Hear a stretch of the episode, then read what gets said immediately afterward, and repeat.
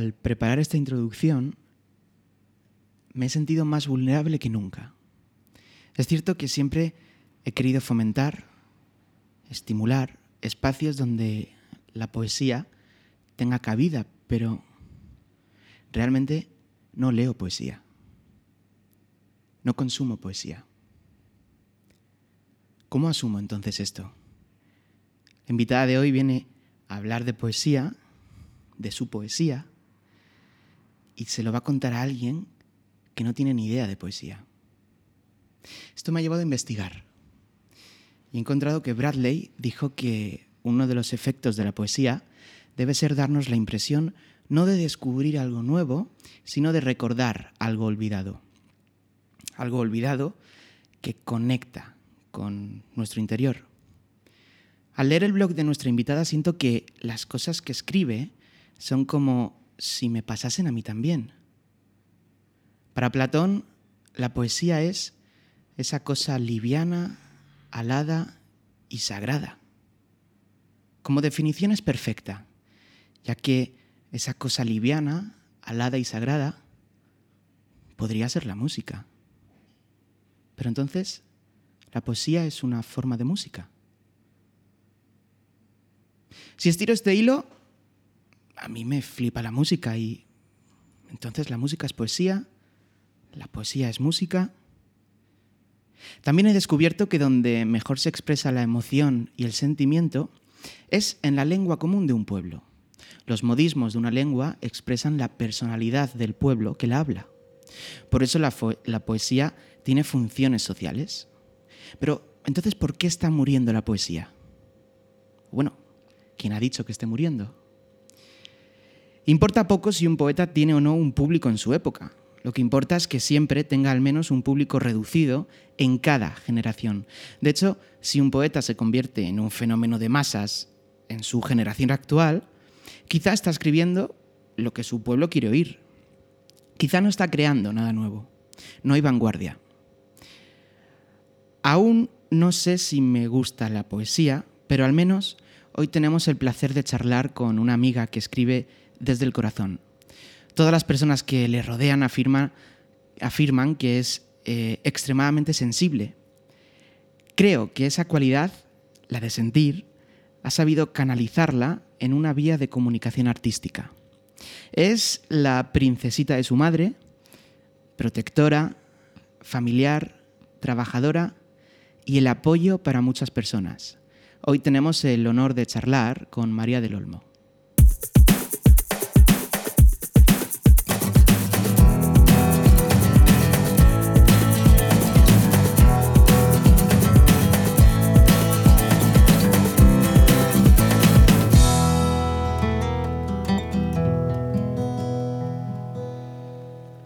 Bienvenidos a ¿Y tú de quién eres? Un espacio de charlas con gente de pueblo o que viven en pueblos y que son el ejemplo perfecto para demostrar que se puede ser de pueblo y hacer cosas distintas a lo que un pueblo te suele ofrecer.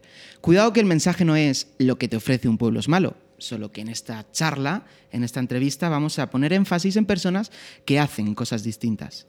Antes de empezar, tenemos que dar las gracias a José por cedernos el espacio donde estamos grabando, el Mesón Plaza en Fuentidueña de Tajo, Madrid.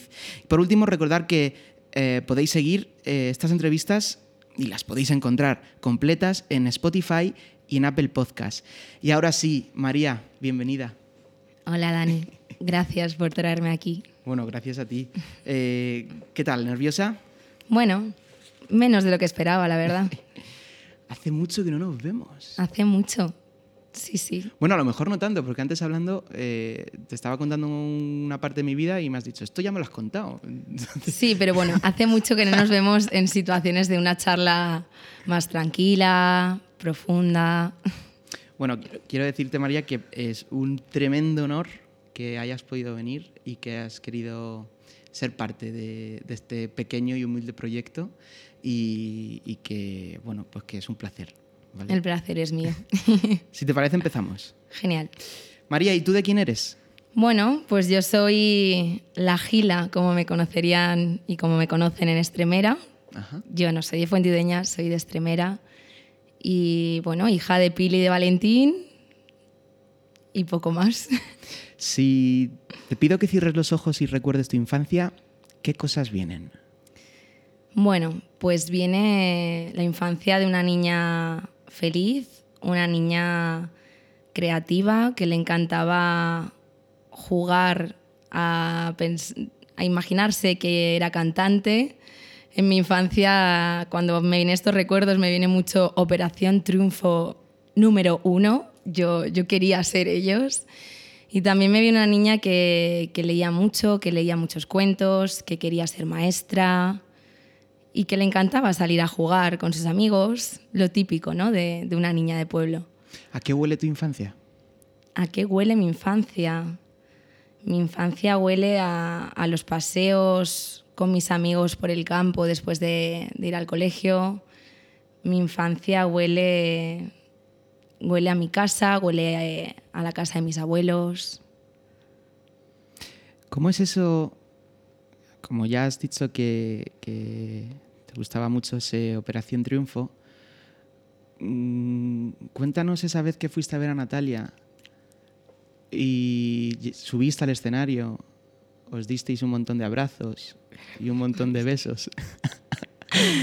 Madre mía, o sea, creo que eso jamás en la vida se me olvidará y jamás me pensaba que tú ibas a saber eso. Pues mira, Natalia, yo era fan número uno, yo quería ser Natalia, yo creo que tendría como cuatro años. Y daba un concierto en Campo Real, o sea, en un pueblo de aquí cerca.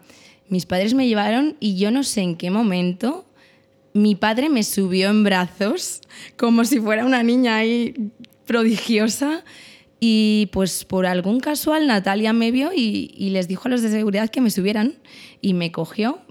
No recuerdo qué me diría, sé que me dio un beso y yo sé que decía que jamás me iba a lavar la cara porque Natalia me había dado un beso.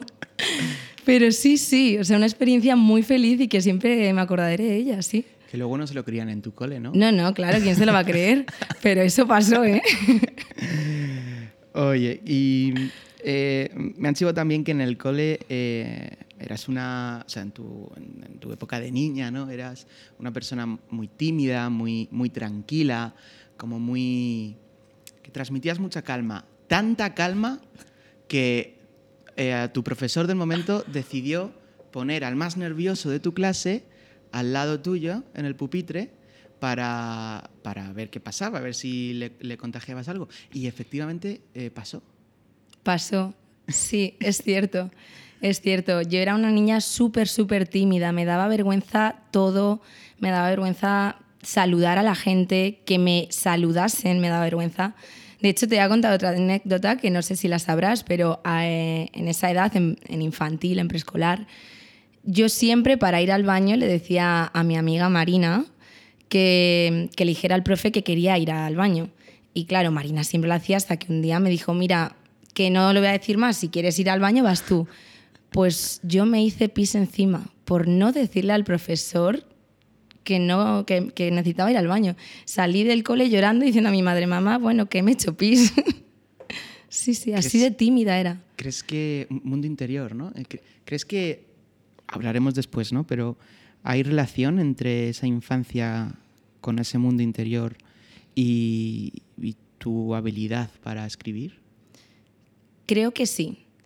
Creo que mm, efectivamente encontré una manera de, de, mostrar todo lo que yo pensaba, porque en mi cabeza era una niña muy creativa, y creo que encontré esa manera de escribir, eh, de, de, sacar un poco lo que tenía, porque yo en casa no era así, yo en casa era mucho más abierta, era una niña que le encantaba bailar, que le encantaba actuar, mm, cantar y también escribir. Me gustaba mucho escribir cuentos, imaginarme vidas.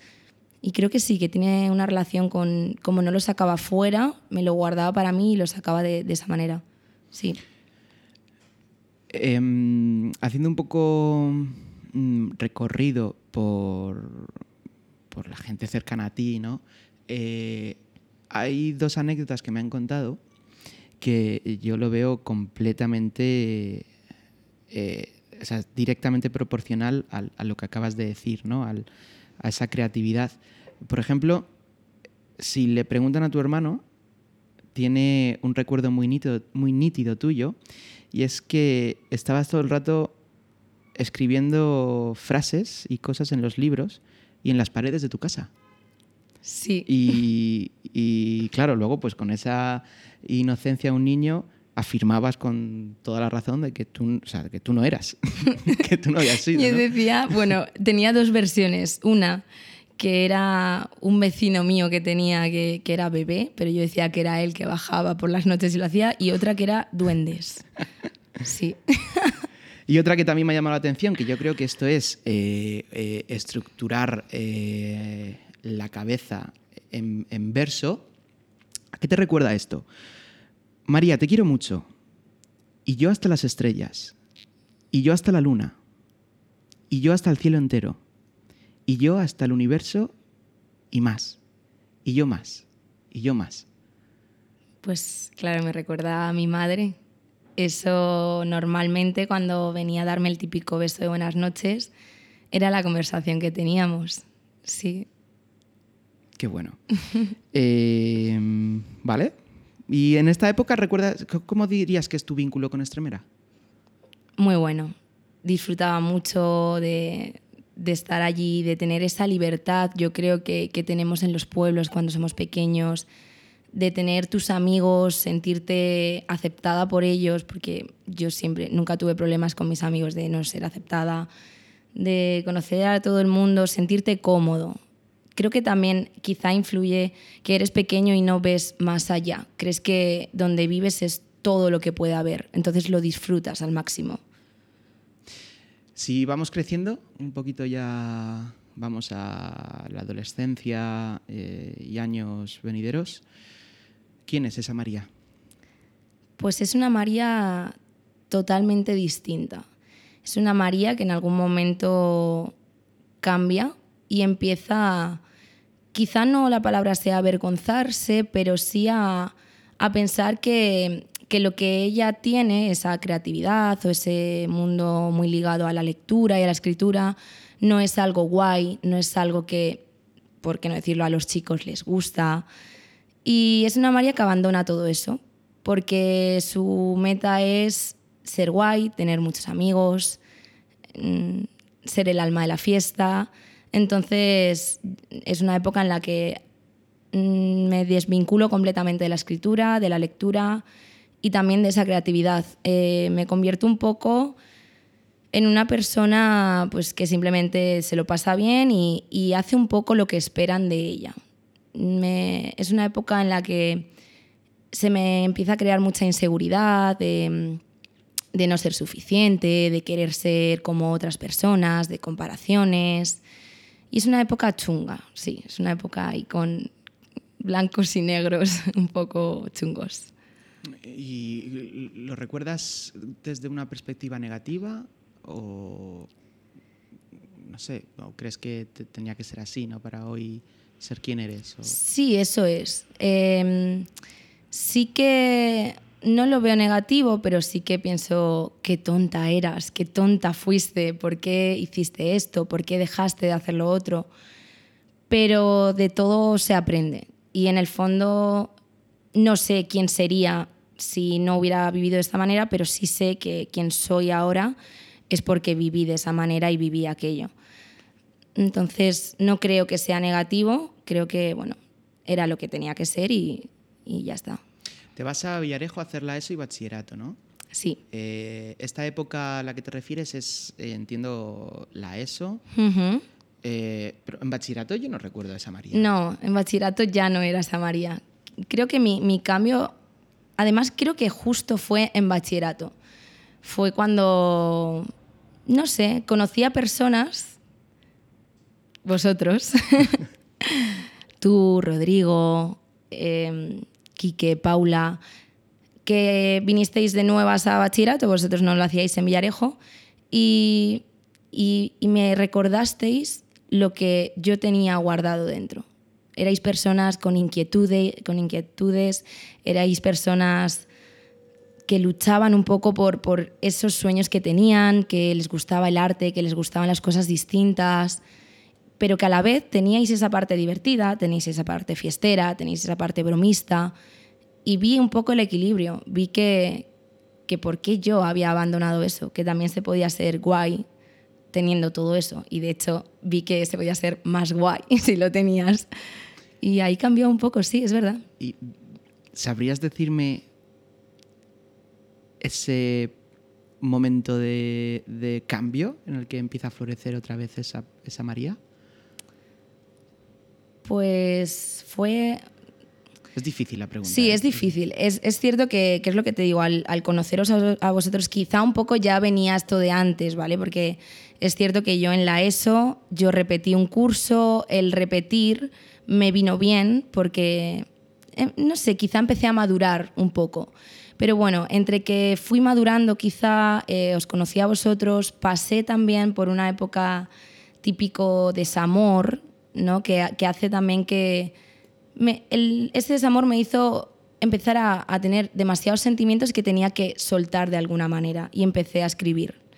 Y también tuvo mucho que ver eh, profesoras que conocí en ese momento, Clara, de lengua, era una, una persona y es una persona increíble. Empecé a, a encontrar otros referentes y fue en este momento. No sé, no sabría decirte un- una fecha, pero... Preparando la, el- como la línea, la línea del tiempo de esta entrevista, eh, mm, recuerdo la época de bachillerato con una sensación de no me gusta, o sea, una, como una balanza muy negativa, o sea, una parte muy negativa por...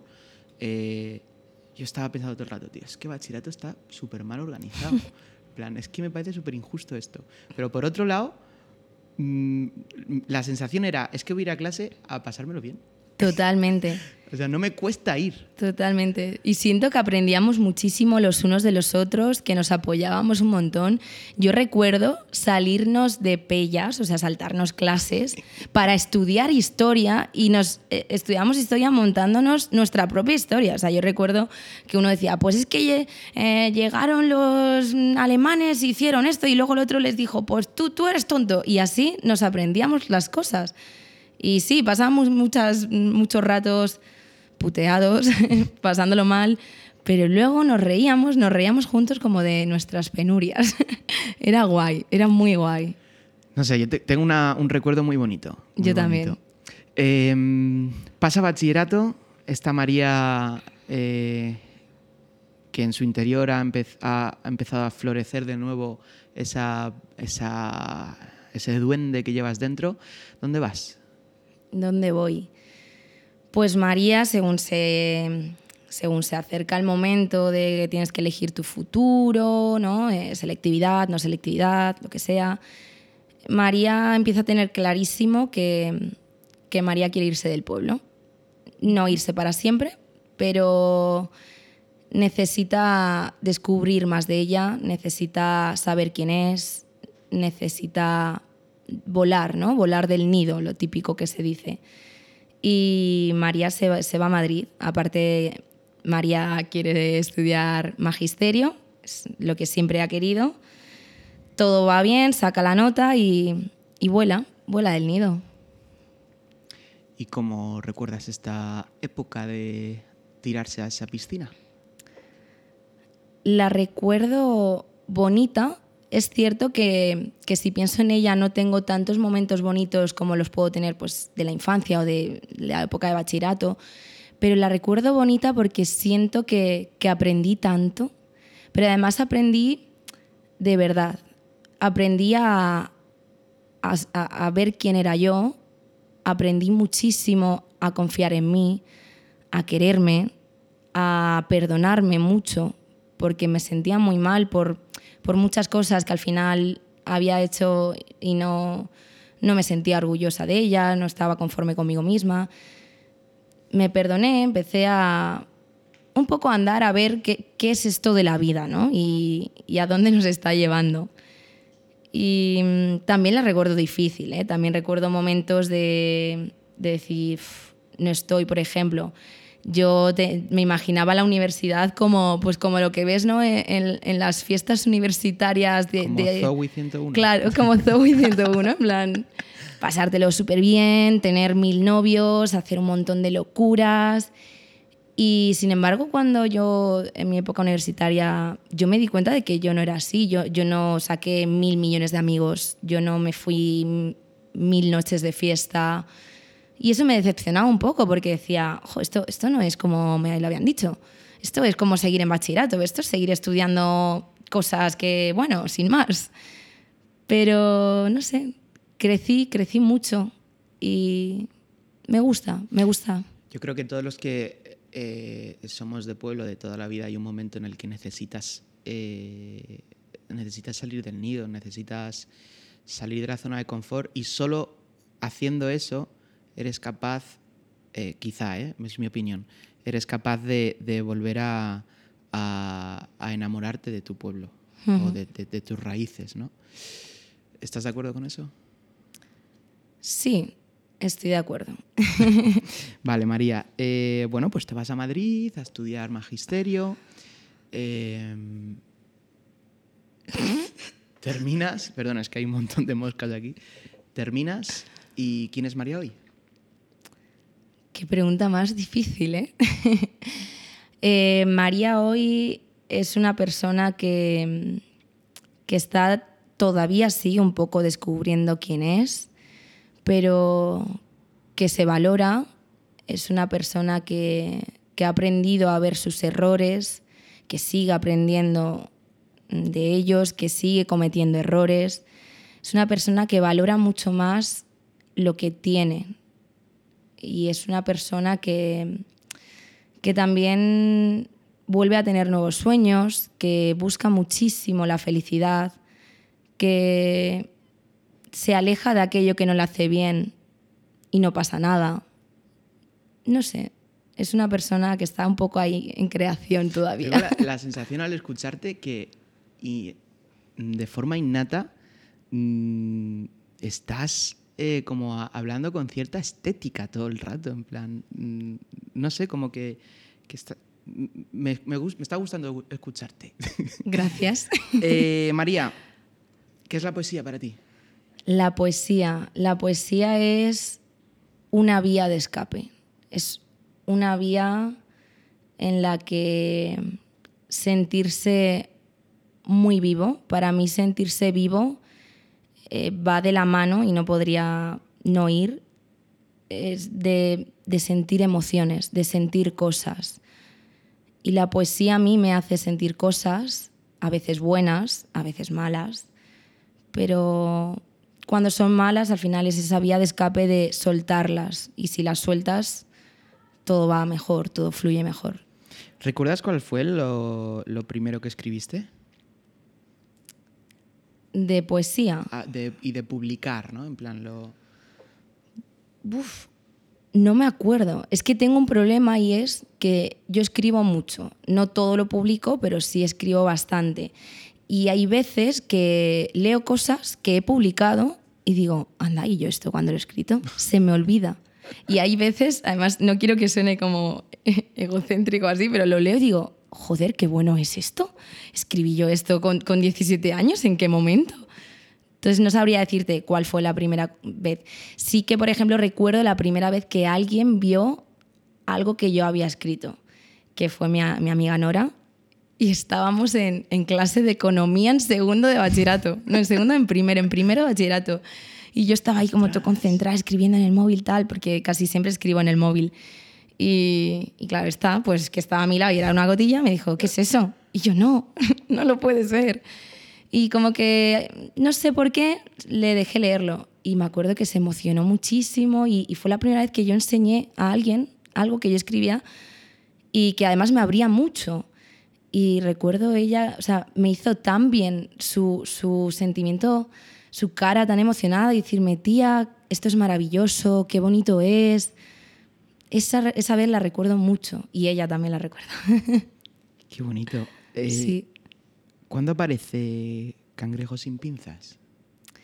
Pues Cangrejo sin pinzas. Bueno, ¿cuándo aparece? ¿Qué es? Mm, ¿Por qué ese nombre? Un poco. Pues mira, yo em, una de las mm, razones por las que empiezo a, a dejar fluir un poco el tema de escribir poesía y de hacerlo más a menudo y de que empezar a encontrarle el gusto, eh, es porque yo empiezo a escuchar en YouTube a una chica que se llama Loreto Sesma. Loreto Sesma escribe y en ese momento subía audios eh, recitando a YouTube. Entonces yo empiezo a escucharla y me emociona muchísimo y me encanta y me da esas ganas de, escribir yo también. Entonces, a raíz de eso, yo empiezo a escribir más, más, más, más, más. Me empiezo a comprar libros, poemarios. Y un día, como que empiezo a decir, ¿y yo por qué no lo publico? Porque claro, la gente, bueno, en ese momento creo que leía mis cosas Nora y poco más. Pero dime. No, no, ah, eh, pues eso, como que me decía, Jotía, es muy guay, eh, me encanta, ojalá lo leyera más gente. Y me empezó a entrar un poco el gusanillo de, ¿por qué no? Como que yo pensaba en lo que a mí me hacía sentir cuando escuchaba a Loreto Sesma, cuando la leía, y en lo bien que me hacía, porque al final es lo que tú comentabas un poco en la intro, como que conectas, como que sientes que esa persona está contando algo que te pasa a ti. Y empecé a decir, ¿y si a alguien también le ayuda lo que yo escribo? Y bueno, eh, tuve muchas dudas ahí, no sabía si hacerlo y ya un día dije, ¿por qué no? ¿Por qué no? Y, lo hice. De hecho, eh, antes de venir, me he acordado de que yo escribí a Loreto Sesma por correo electrónico y me contestó. ¿Qué dices? Y la escribí en 2016, eh, no, 2016, sí, en 2016, contándole pues que, bueno, agradeciéndole por todo lo que me había hecho sin ella saberlo y tal, y que ese día había decidido abrirme un blog, que era Cangrejo sin pinzas. La puse además dos poemas míos y me contestó el día 25 de diciembre, me acuerdo perfectamente, diciéndome que le encantaba, que, que genial, o sea, que muchas gracias por, por contárselo, que se metería en mi blog para leerlo, que siguiera haciéndolo, que, que escribía muy bien. Me acuerdo que yo decía, sea, este es el mejor regalo de, Navidad que he tenido en mi vida. Y un chute también de, como de motivación, ¿no? Sí, sí, sí, sí. sí. Y bueno, pues de ahí nació Cangrejo sin pinzas. Que el nombre. ¿Por qué el nombre? Sí, pues el nombre viene. Le estuve dando un montón de vueltas, ¿eh? eh también he decir que yo leía muchos blogs de otros eh, poetas, por ejemplo, Skandar Alget eh, o Carlos Salem, poetas así un poco que igual no son muy reconocidos, pero en la, sí en redes sociales y demás. Y tenían nombres así muy, muy raros y tal. Y yo decía, ¿y qué pongo yo de, de nombre? Y pues al final yo soy, mi signo del zodiaco es, es, cáncer, que es un cangrejo. Y mi madre, por ejemplo, siempre me decía, es que eres muy, eres muy cangrejito, eres muy cangrejito. Y yo dije, va, pues algo sobre cangrejo, pero ¿qué más? Y pensé, sin pinzas, porque, porque yo no hago daño, porque al final la poesía justo lo que hace es mostrarme vulnerable. Hablo de cómo me siento, de lo que me hace daño y fue como, no sé, me, dije, es que es perfecto, un cangrejo pero vulnerable porque no tiene sus pinzas. Fíjate, pues tiene todo el sentido del mundo, claro. Conociéndote y ahora explicándola, qué bueno. María, em, ¿tu poesía es fruto de la inspiración o del trabajo? Pues un poco de ambas, ¿vale? Es cierto que más de la inspiración, digamos que sería como un 80% de inspiración y un 20% de trabajo. Pero el trabajo es un trabajo para mí muy simple, porque yo escribo así como suelto todo, escupo las palabras y luego releo. Y cuando releo sí que cambio cosas, me fijo en cómo me suena, me fijo en que no haya repetido varias palabras muy, que suene como muy, no sé, lo, lo voy cambiando. También cuando lo publico, me gusta mucho fijarme en, en un poco la forma de si tiene dos versos, que el siguiente sean tres, el siguiente dos, el siguiente tres. Pero claro, a mí yo no puedo decir que es trabajo porque en el fondo yo no he estudiado nada de esto, en el fondo no tengo ni idea de escribir, no soy buena escritora a nivel académico quizá. Pero bueno, Eso, es, eso es muy relativo, en verdad. ¿eh? En plan, yo siempre digo que si hace sentir, eh, el, o sea, el objetivo lo has cumplido. Sí. ¿Y cómo asumes, o sea, te generas presión eh, tener em, fases en las en la que estés inactiva a la hora de escribir o escribes todo el rato? Pues he de decir que a día de hoy no me genera ningún tipo de presión, pero hubo una temporada en la que sí me lo hizo. Yo al final cuando empecé a publicar cada vez un poquito más, pues empezó a venirme mucha gente, bueno, mucha gente, entendámonos, pues gente de alrededor, gente que te sigue en redes sociales, eh, a decirme, qué guay, no dejes de escribir nunca, me encanta, me encanta, me encanta. Entonces ahí entré un poco en un bucle de, necesito escribir más, necesito escribir más y cada vez tiene que ser más bueno y cada vez tiene que ser más emocionante. Autoexigencia tope, Sí, sí. Hasta que llegó un punto en el que me dejó de gustar y dije, no quiero, no quiero publicar nada, no quiero seguir haciendo esto. O sea, sí lo hacía, pero para mí, no lo publicaba. Y a día de hoy eh, he encontrado un poco el equilibrio, eh, el equilibrio de entenderlo como lo publico porque me apetece y porque, bueno, pues si a alguien le gusta leerlo, genial. Pero a día de hoy no, no espero un reconocimiento con la poesía. Quizá eso también es lo que he aprendido, que al final te pilla con 18, 19 años, que mm, gente de tu entorno o de entornos próximos te dice qué guay y tal, y quizá se te sube un poco a la cabeza el decir, ¿y si algún día me hago famosa? ¿Y si algún día... A día de hoy eso ya no lo tengo, no, no es mi sueño ser poeta. O no es- me he dado cuenta de que escribo para mí, porque me hace Esa vía de escape, ¿no? Sí. ¿Qué pasa dentro de ti cuando, no cuando escribes, sino cuando recitas? Háblame de ese momento, porque escuchándote, realmente es- estás haciendo un ritual contigo, ¿no? Puede ser. Me gusta mucho recitar. Obviamente me pongo muy nerviosa si hay gente delante, pero supongo que son como los nervios de cualquier artista, mm, pero son nervios que te gustan, es como una adrenalina, es, es guay. Y mm, yo cuando estoy recitando siento lo que digo.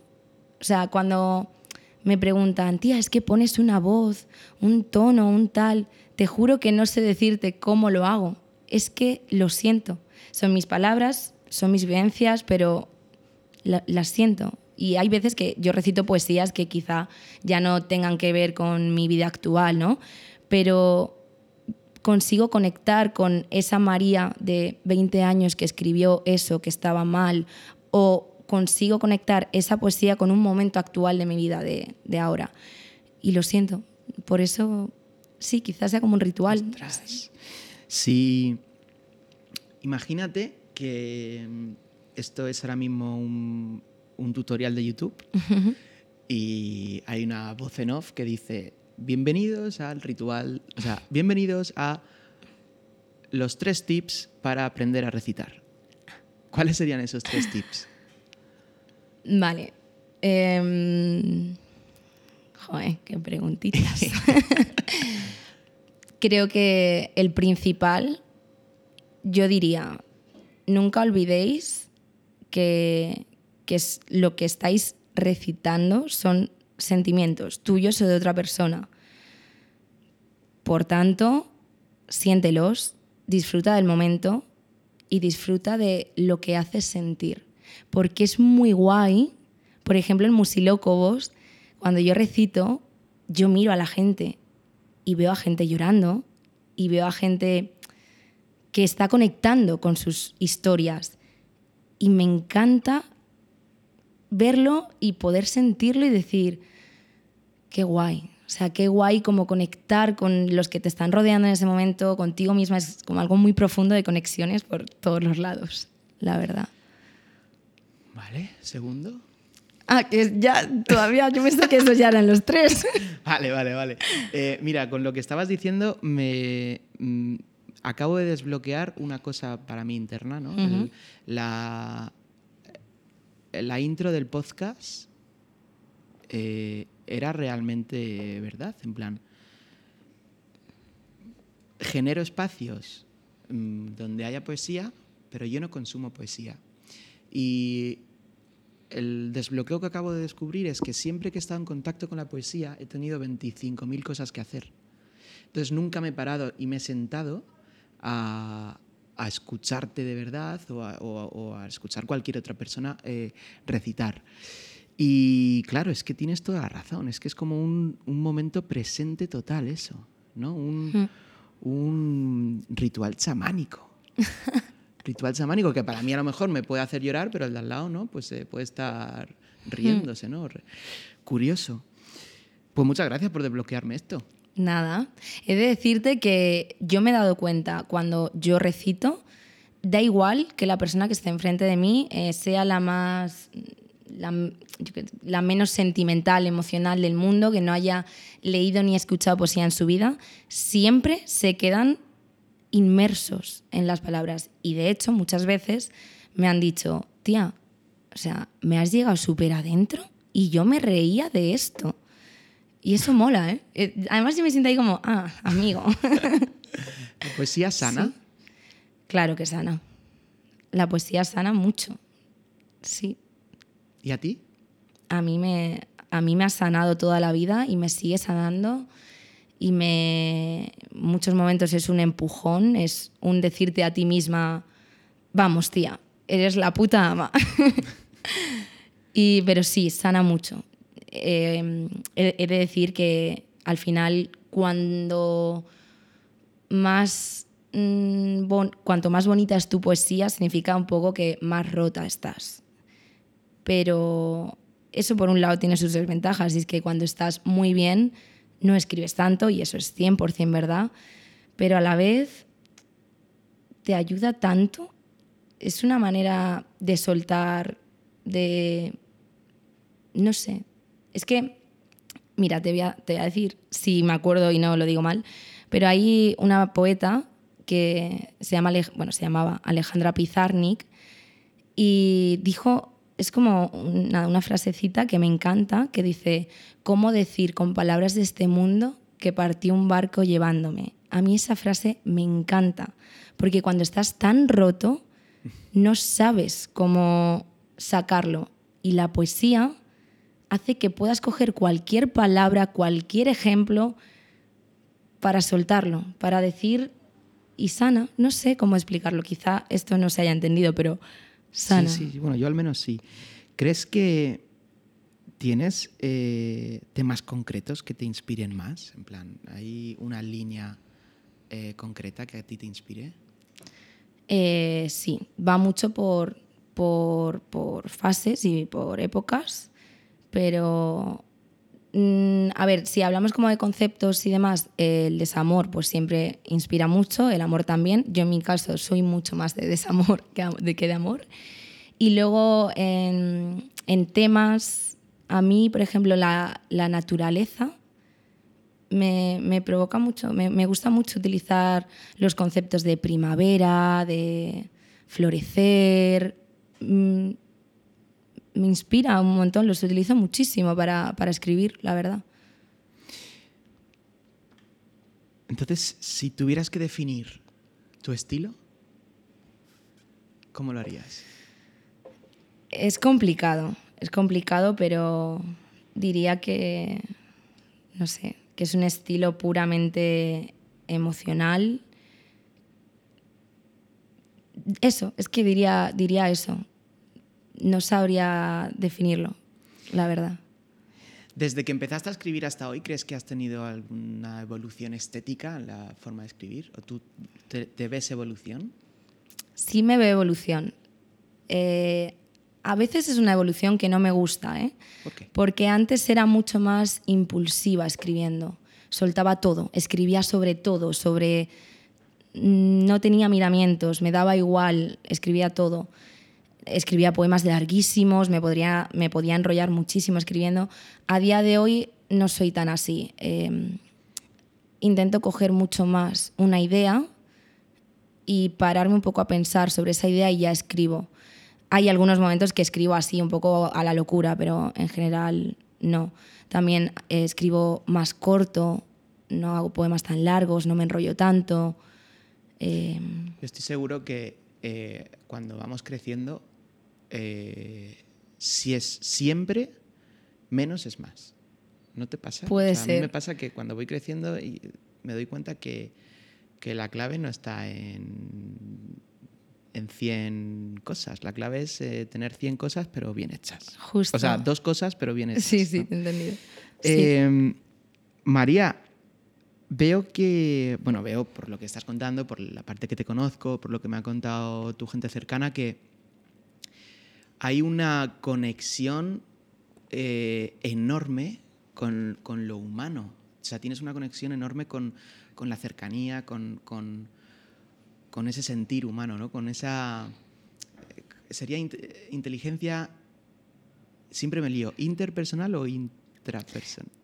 Un poco ambas, yo creo, Sí, porque ¿no? interpersonal es con las personas, ¿no? Eso de tú es, con, con otra es. persona. Y, e intra es tú contigo mismo. Claro, pero para, para que haya inter... Tiene que haber intra. sí. Justo, ¿no? Veo eso y, y no sé, me, me- me transmite admiración. ¿Tienes idea de proyectar algo en el futuro? mm, ¿Publicar algo? Más allá del blog.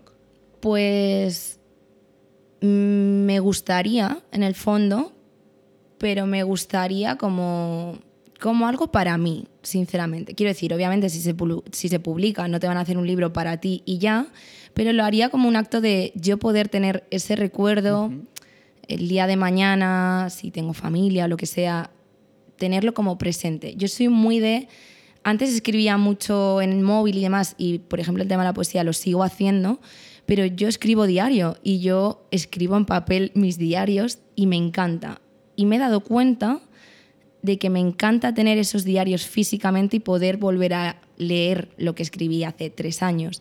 Entonces, sí que me gustaría poder publicar para tenerlo ahí, porque el día de mañana quizá no existen los móviles, o sea, es que no sabemos qué puede pasar, pero el papel o lo rompes o lo quemas o no no va a desaparecer nunca, ¿no? Entonces, sí que sería interesante, pero no lo veo como un proyecto que me apasione a nivel profesional o... No. Sí, que, que lo vas a cocer a fuego lento y si sale Si se diera la oportunidad sería maravilloso. Entiendo, María, que la poesía es un eje de tu vida, pero entiendo también que la amistad es otro eje de tu vida. ¿Qué te viene a la cabeza cuando escuchas este tema? You know that some things were just always meant to be. Don't ask the other girls, don't ask the other guys.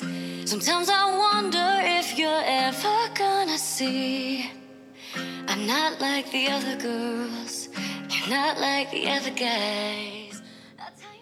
Háblame, desde... ¿a dónde te lleva esta Ay, canción? mi amiga Nora, mi, mi compañera casi de vida, de, de alma, de todo, porque Nora es, es, es un regalo que la vida me ha puesto, me ha puesto ahí.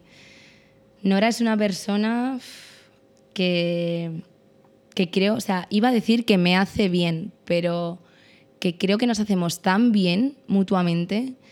Es una persona que, que me comprende y que además ha hecho el esfuerzo de comprenderme, porque, y yo a ella, claro, pero estamos hablando de mí. Mm, ha hecho ese esfuerzo, ha hecho ese esfuerzo de entender que soy una persona intensa y que a veces necesito mis momentos de estar sola, de estar en, el balcón de nuestra casa con mi música escribiendo. Y es una persona que me hace muy bien, y yo a ella, pero yo la necesito mucho en mi vida. Sí. Fíjate que es Norra también eh, la que escuchó, o sea, la que leyó la primera Sí. vez ese, poema, ¿no? Qué curioso. Eh, veo que viajáis mucho también, ambas, ¿no? Es lo que podemos, la Sí, verdad. O sea, es eh, ahí compañera que flipas. Sí, los viajes son muy guays, nos lo pasamos muy bien. E- Esa, esa canción, de hecho, que has puesto, eh, obviamente me recuerda a París. Eh, París fue un viaje muy guay, además fue como el primer viaje fuera de España que hicimos las dos solas y fue maravilloso. O sea, yo recuerdo estar donde el Molin Rouge, en esa zonita, sentadas en una fuente cantando, pero a gritos. Y la gente se paraba, nos miraban, nos aplaudían, se quedaban como diciéndonos, sois maravillosas. Y es que nos daba igual, estábamos en, en una onda de, de felicidad, de, de amor. Es muy guay, es muy guay, sí. Tiene, hablando con, con Nora, eh, tiene un montón de adjetivos eh, preciosos para definirte. Así que cuando la vuelvas a ver, dale un abrazo tremendo porque eh, eh, tienes ahí una buena amiga. Eh, Se lo ¿dónde, daré. dónde- dónde te ves dentro de 10 años, María? Me veo. Me veo siendo feliz. Me veo sintiéndome orgullosa de mí misma.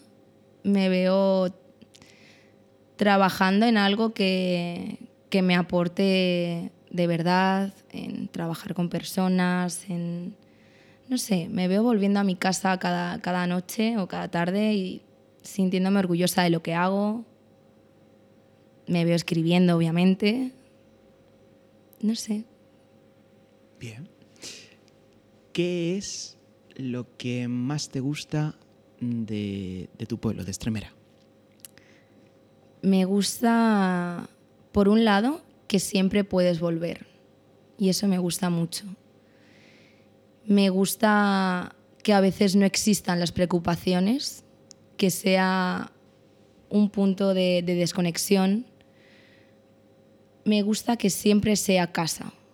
Me gusta, por ejemplo, con, con los amigos, cada uno al final, estamos en una época que cada uno tiene su vida y demás, pero que cuando te juntas parece que no ha pasado nada. Sigues recordando las mismas anécdotas de siempre, sigues creando nuevas, sigues estando contento, feliz, pasándotelo bien. Me gusta eso. ¿Y qué es lo que menos te gusta? Lo que menos me gusta es que, que a veces te encierre demasiado en ese pasarlo bien, en que a veces no haya cabida para reflexionar sobre la vida o, o sobre quién eres o hacia dónde vas. No me gusta eso. No me gusta que tener que mostrar lo que la gente quiere ver. No me gusta eso, quizá el, el tener a lo mejor menos libertad porque siempre estás rodeado de gente que te conoce. Pues María, eh, esto ha sido todo. ¿Ya? ¡Qué rápido! ¿Cómo lo has visto? Muy bien, me ha encantado. Estaría hablando ocho horas más aquí. Es, es un placer escucharte. eh, insisto, es que parece que, que estás leyendo un libro. En plan, estás hablando y que es- es- estás leyendo un libro. En plan, mola, mola escucharte. Bueno, Eh, muchas gracias por, por venir a ¿Y tú de quién eres? Muchas gracias por hablarme de la poesía desde, desde, desde un sitio muy bonito que es tu corazón, desde lo que para ti representa la poesía, esa, esa herramienta sanadora. Eh, me has hecho tener curiosidad, mucha más curiosidad sobre la poesía, te lo agradezco y, y bueno, que, que- que ha sido un placer. el placer es mío. ¿Te parece que cerremos el, el- el programa escuchándote otro poquito? Perfecto. Pues nada, pues escuchamos a María y los que nos estáis escuchando ahora también, eh, nos vemos en el próximo episodio. Abrazar el dolor y el miedo, plantar cara al vendaval y arqueando una ceja, chistarle con chulería. Estoy aquí, no tener miedo al miedo, que el dolor no duela. Ninguna tormenta nos hizo salir más frágiles. Aprenderé a remar desde una barca que no consta más que de cuatro ramas. Aprenderé a hacer fuego con las piedras que me abatieron. Aprenderé a formar palabras nuevas, a emitir sonidos que se alejen de las onomatopeyas del quejido. Haré melodías que resuenen al, al alba. Inventaré una nueva religión. Haré de- de la teología una nueva versión. Pondré un Dios caído que supo renacer. Le rezaré cada noche, le invocaré al amanecer. Yo soy lo que estabas esperando. Su historia será la mía. El Antiguo Testamento lo llevaré tatuado. El Nuevo estará por ser creado.